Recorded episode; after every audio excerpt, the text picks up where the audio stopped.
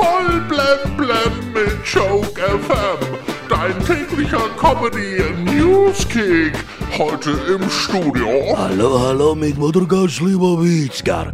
Heute beginnt im Londoner Alexandra Palace die Darts-WM. Das ist die einzige Sportart, ja, bei der ich beim Gucken immer denke, also rein körperlich könnte ich da locker mithalten.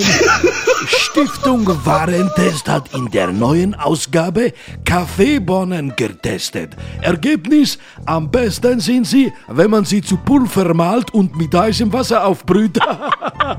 Bei der Formel 1 WM ist der Lewis Hamilton am Sonntag nur Zweiter geworden. Dafür wird ihm heute eine ganz andere Ehre erwiesen. Die Queen wird ihn zum Ritter schlagen. Sir Hamilton der Schnelle. Ja, die Queen hat ja früher mal Kfz-Mechanikerin gelernt. Nicht, dass sie noch auf die Idee kommt, beim nächsten Rennen von Hamilton selber in der Boxengasse mit anzupacken. Matthias Optenhöfel wird die Weihnachtsshow von The Mask Singer zusammen mit Bülent Ceylan moderieren. Solche Kombinationen sind der Grund, warum man Weihnachtswünsche immer ganz präzise formulieren sollte. Denn Optenhöfel hatte sich als Moderationspartner eine langhaarige Schönheit gewünscht.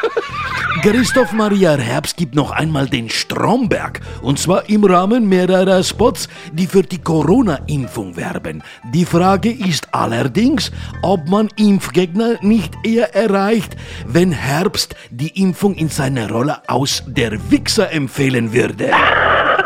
Der Essenslieferant Aber Eats hat jetzt die erste Essenslieferung in Aal zur Raumstation ISS geschickt.